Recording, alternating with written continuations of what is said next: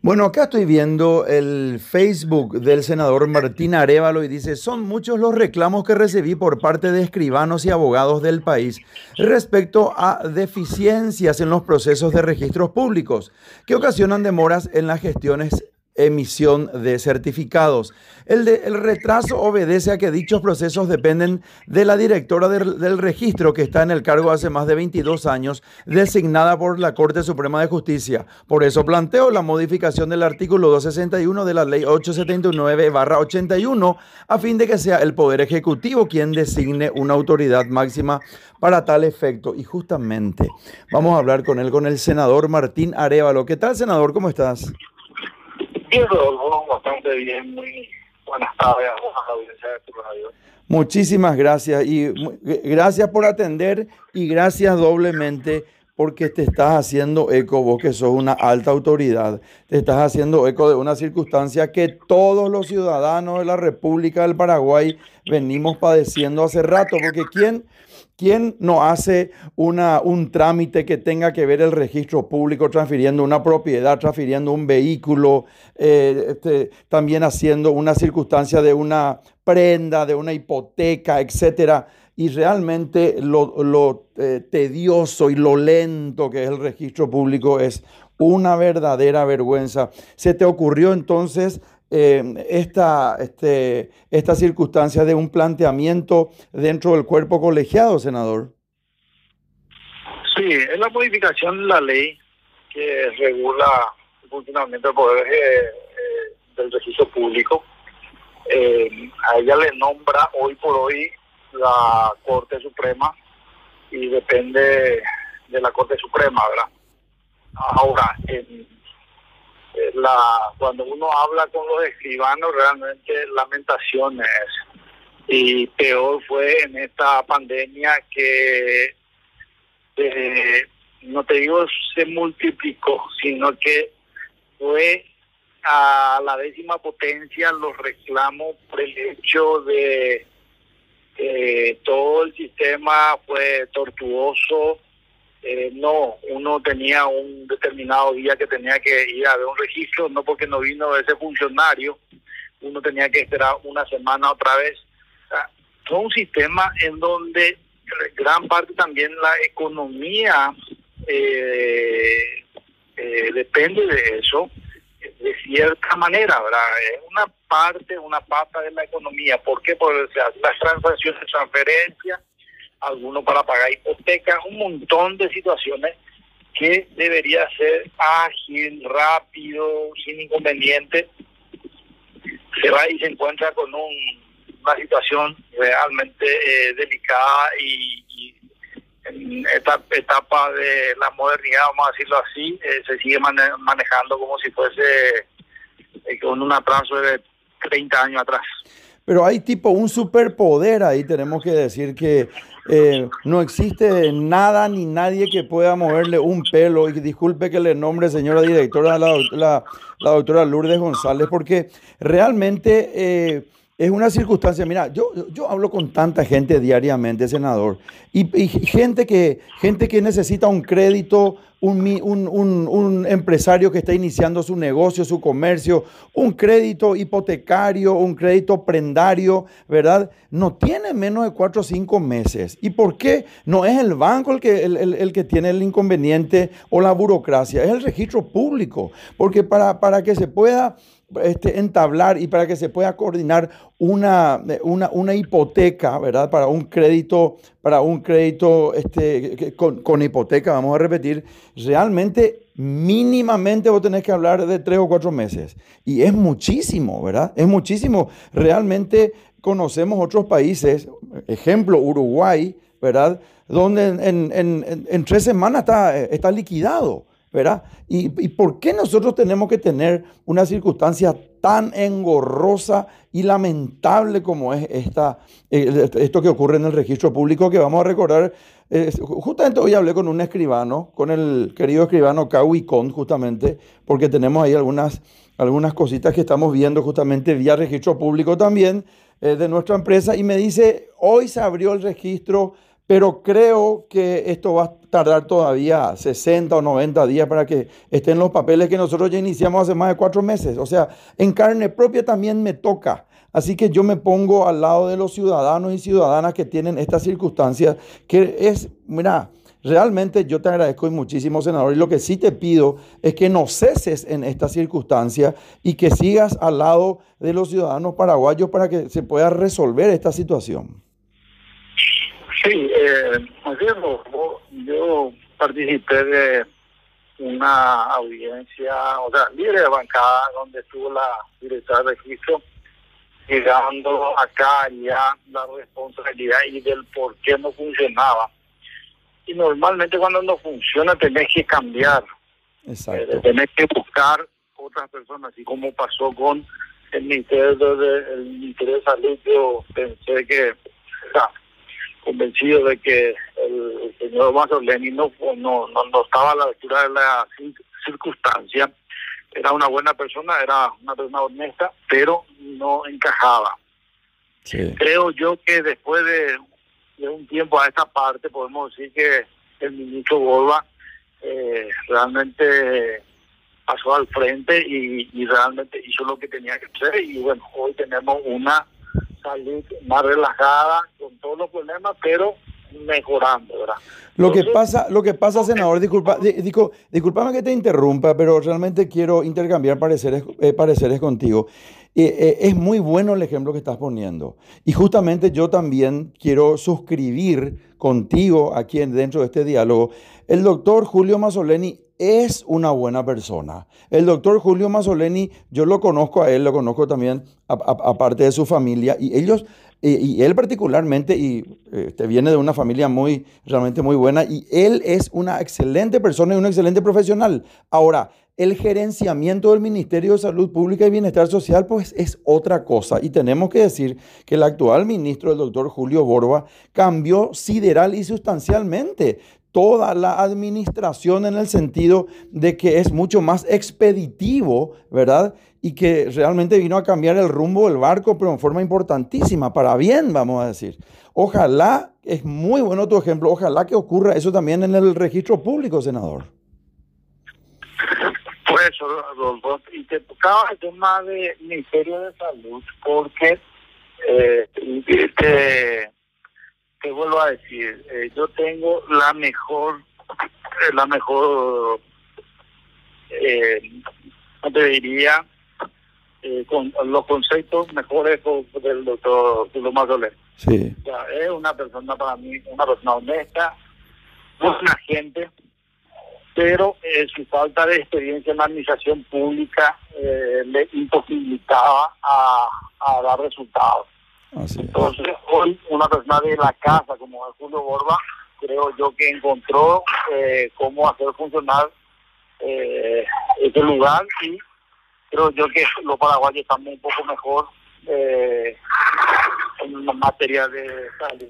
Y te, te, tocaba ese tema porque yo fui el que presenté el proyecto de la, o sea, de la solicitud de, de renuncia del doctor Mazzoleni eso te, te, hacía el ejemplo. Ya entiendo. estoy planteando con el tema de registro, es justamente cuando si llegamos a modificar toda este, esta ley, de quién es, eh, y vos me decías en un momento dado, se cree inamovible. Eh, uno no puede ni siquiera protestar y me tocó varias veces llamar, ni siquiera el teléfono atiende. Mm. Entonces, eh, cuando el funcionario público eh, ya está a ese nivel eh, de enfrascado y que, se cree el, superpoderoso, hay que hacer la cirugía mayor y hay que cambiar. Entonces, hoy planteo que ya no sea la Corte la que designe a la a la directora o director de recursos de registro público, sino que el Poder Ejecutivo vea una eh, una persona que esté a la, a la altura y a la necesidad de una, un registro público que pueda dar soluciones rápidas a los miles de reclamos que hay. Porque detrás de esos miles de reclamos que hay, hay una economía que puede eh, realmente faltar, eh, que puede producir dinero. ¿Por qué? Porque detrás de una venta de un inmueble eh, está la edificación, eh, un montón de cosas. Entonces, creo que la intención mía es mejorar y sobre todo también escuchar ese reclamo permanente de los escribanos que tienen que padecer pues cada vez que tienen que hacer algunos trámites en el registro público y, y, bueno, no podemos a esta altura de la vida continuar con un esquema tan malo que, no, no, está mostrando resultados. Absolutamente no. Y no es que, que, vos considerás que puede llegar a, a, parar la economía. Para la economía y no solamente las, escriba, de las escribanas y los escribanos para la economía, pero de la constitución de una prenda, de la constitución de una hipoteca, de la, de la, no, no, realmente, y, si empezamos a abrir el universo de todo lo que pasa por el registro público, ¿verdad? Y eh, realmente es eh, eh, algo que yo considero que tiene un, porcentaje altísimo dentro, dentro de la economía, dentro de, la, de lo que tiene que suceder o de lo que sucede con la economía. Por eso es una persona con un puesto eh, fundamental y álgido también quien está al frente de la Dirección de Registros Públicos. Y yo no sabía que Lourdes González está hace tantos años, 18 años ya hace que está ella. No, no, a ver, 22 años, 22 años me dicen. 22 años. 22 años, 22 años. Realmente eh, mucho tiempo y hay muchas quejas acerca del registro público, muchísimas quejas muchísimas quejas eh, y es una cuestión de, de, que no se resuelve nunca. Y te digo, hasta te diría eh, un ejemplo. Yo tuve un problema también hace meses de una cuestión de sucesiones. Eh, o sea que yo soy eh, viudo, entonces tuvimos que hacer el tema de de documentaciones, todo ese tipo de cosas. Sí y no sabes todo lo que tuvimos que andar. Eh, y como decía un diputado, siendo lo que somos, tuvimos que padecer la mil y una, eh, mil y una. ¿Y qué sería del, del común de la, de la gente? Claro, porque tenemos que reconocer que una persona que es senador de la República del Paraguay, que no hay más que 45 dentro de todo el Paraguay, ¿verdad? Tiene una circunstancia de proximidad más importante con las autoridades y en este país, el famoso país de los amigos, vos decís, me para solucionar este tema, dame una manito este, siempre que esté dentro de la ley y que, que sea prudente hacerlo. Entonces, eh, realmente imagínate Juan Pueblo y Juana Pueblo lo que tiene que sufrir, que no tiene la, la, posición que tiene un senador de la República. Así es, Rodolfo, y la intención, te, vuelvo a decir, lo, que me muestra es que, ese lugar funcione, que, se pueda eh, agilizar, que, los escribanos puedan trabajar bien, eh, los empresarios eh, realmente tengan la posibilidad de hacer rápido sus inversiones. Hay inversiones de repente que vienen del extranjero y todo ese mecanismo de burocracia innecesaria impide a que el país pueda hacer con esas inversiones. Entonces, particularmente no tengo nada en contra de la directora, muy poco le conozco, pero sí la queja generalizada que he recibido de los escribanos es muchísimo y ya es por algo. Entonces creo yo que es el momento de cambiar piezas y bueno, si cambiar piezas significa modificar esta ley para que otra gente, que el presidente de la República tenga la posibilidad de que pueda, porque también al gobierno central le perjudica, ¿por qué? Porque la inacción de esta persona perjudica que las arcas del Estado puedan conseguir recursos. Tanto se habla de que no hay recursos para invertir en salud, en, educación o pagar los intereses los bonos y uno tiene la posibilidad ahí en el registro de eh, gerenciar recursos importantes económicos y uno no aprovecha. Entonces, eh, esa es la motivación que tenemos, eh, mi querido Senador, ¿es muy viernes de tarde para hablar de política o te puedo hablar de política? Me puedes ¿Cómo estamos con el tema Añetete, el tema Hugo Velázquez, el tema Honor Colorado, Santi Peña, que serían los dos precandidatos que lucharían o que estarían en contienda electoral para pujar este, posteriormente por un escaño en la presidencia de la República en el año 2023. ¿Cómo ves a uno y otro candidato? La verdad es que se apresuró este tema de las elecciones, o sea, el trabajo proselitista. Imagínate que todo el año que viene no tenemos elecciones. Mm. Recién en el 2023 tenemos las elecciones generales y creo yo que durante el 2023 vamos a tener la interna. Mm. Y, apretar ahora como si fuese que dentro de tres meses o seis meses vamos a hacer las elecciones es algo insólito. Pero eh, lo que me, o sea, la, la información, la percepción que tengo es que eh, a Hugo que le han pedido para que eh, suba su rating eh, en la encuesta, porque si no se va a buscar otro candidato. Entonces, eh, esa es la razón fundamental por el cual eh, trabaja como si fuese que dentro de tres meses se van a hacer las elecciones. Le están pidiendo a Hugo Velázquez decir que suba su, su rating en, las, eh, o su posicionamiento, digo mejor, en las encuestas porque ah, hoy no estaría midiendo bien. Sin embargo, le escuchamos decir a Mario Audo Benítez, me gustaría entregarte el bastón de mando en el año 2023. Bueno, viniendo de Marito, no se puede esperar, porque también a mí me decía, eh, trabajaba para ser candidato a intendente y terminé como terminé, ¿verdad?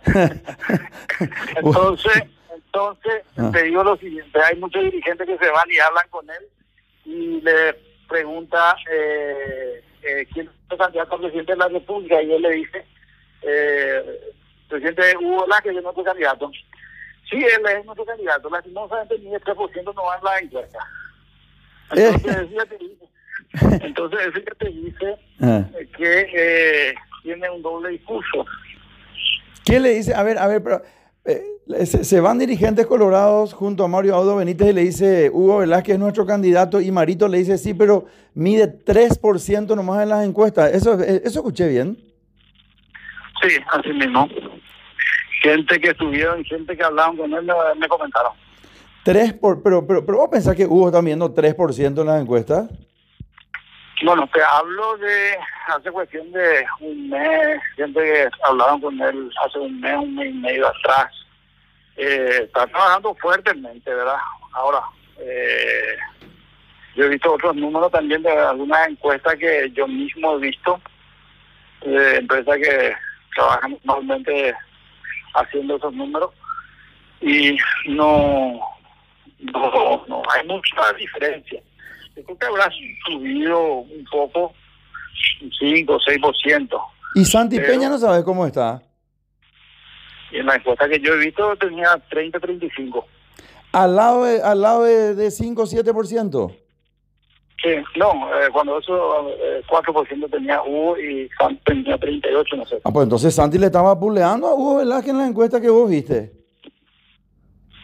Así es, así es eh, esa es una encuesta que yo he visto, ¿verdad? Eh, pero te reitero, falta muchísimo, Rodolfo, falta muchísimo y, y hay mucha tela que cortar. Entonces, creo yo que eh, se están apresurando. Yo creo que habría que pensar un poco el país, habría que pensar en la gente y, y tratar de hacer progresar el país en línea que esperar que eso ese progreso llegue a, la gente, ¿verdad? Que hablar de política y, sobre todo el funcionariado público se esté involucrando permanentemente en la el, que hacer de la, las cuestiones electorales. Pero vos sabés, Hugo, que es muy difícil no hablar de política. Eh, Hugo, te digo, eh, Martín, vos sabés, Martín, que es muy bueno, no, lo que pasa es que justamente te iba, te iba a preguntar si seguís jugando tenis con Santi, pero antes de preguntarte, eh, antes de preguntarte eso, Martín, yo te quiero, eh, en este país pues de dos cosas se hablan permanentemente. Se habla de fútbol y se habla de política, ¿verdad? Preferentemente, pero de fútbol pues no podemos hablar. Entonces tenemos que hablar. No, déjate, joder, olvídate. de, fútbol pues no podemos hablar, Martín. Tenemos que hablar entonces de política, ¿verdad? Y, bueno, y cuando hablamos de política, yo tengo, yo tengo básicamente tres preguntas. ¿Cómo está el Partido Colorado? Eh, un candidato del otro, pues cómo está la oposición. Ahora que se bajó Norman Harrison, hablan de Martín, de Martín Burt, hablan de Miguel Prieto. ¿Verdad? Que supuestamente serían los candidatos de la oposición, a ver si pueden aglutinar o no a la oposición. Y bueno, eso de, ese tema, este, este, viernes de tarde, ¿de qué mucho más podemos hablar nosotros que no sea de esto? O sea, algo que le interesa a la audiencia, vamos a decir, ¿verdad? De política. Entonces... Eh, yo, yo, no te digo que no se hable, ¿verdad? Yo te digo nomás que, que a la gente, al funcionariado, recursos económico, distraer en la parte política, eh, es lo malo. Mm. Eh, se puede hablar, por supuesto, vamos a hablar porque eh, al menos eh, estando en política y viviendo en política sobre todo el pan de día, todos los días nuestro, ¿verdad? Pero creo nomás que este, se ha prestado la, el calendario electoral para algunos amigos y no es bueno, eso no es bueno entonces, eh, es un tiempo donde tendríamos que pensar en el país, sobre todo para un crecimiento después de una pandemia rigurosa eh, pesada para mucha gente. Bueno, si te llama Mario Audo Benítez y te dice, Martín, no vaya más estar enojado conmigo, vamos a pereza y yo quiero que trabaje por el candidato de Añetete, ¿qué le vas a decir o ya no quería saber más nada vos de Marito? La verdad de las cosas es que, eh, nada, primero hay que ver si tiene candidato hoy día. Mm. Eh, yo sigo creyendo que él va a buscar otro candidato. Eh, que se va a buscar una especie de tirar un candidato único o concordia entonces, eh, y, y, te digo porque sufrí en carne propia, te voy a decir que lo que él diga hoy, el día de mañana puede cambiar. Mm. Ante, esa, ante esa situación, yo estoy en mi columna en medio, en ese movimiento, que no tomamos partido por ninguno de los candidatos hoy. Eh, yo, a Hugo, un amigo, Santi también, así como ya, ya uno no tiene parte de tenis, de pal también. Entonces, eh, creo, creo nomás que eh, yo estoy hoy diciendo que, que es demasiado para una campaña política, eh, puedo ser incoherente y estar también en esa por aquí. Martín, por último, te, te... ¿cómo? No esperaría el año que viene, o sea, el año que viene para hablar de eso, de qué candidato nos convence y sobre todo con quién vamos a Claro, claro, entiendo, entiendo. Martín, por último, ¿quién es el suplente del senador Enrique Riera que vi que va como embajador ante la OEA? ¿Quién es el suplente de, de Riera? Lalo Villalba. Concepción tengo Ah, sí, sí, sí. Yo sé quién es Lalo Villalba. Ah, ¿y Lalo va a asumir ahora la senaduría? Sí, sí, tienen acuerdo. Ya, ya, ya. Bueno, Martín, te deseo un excelente fin de semana. Estamos en contacto permanente. Cuídate mucho y te mando un gran abrazo y te ratifico mi gran aprecio de siempre. Gracias, bueno, a y a la audiencia de tu radio. muchísimas gracias, muchísimas gracias. Conversamos con el senador Martín Arevalo. Radio Primero de Marzo, 780 AM. Vamos por más Paraguay.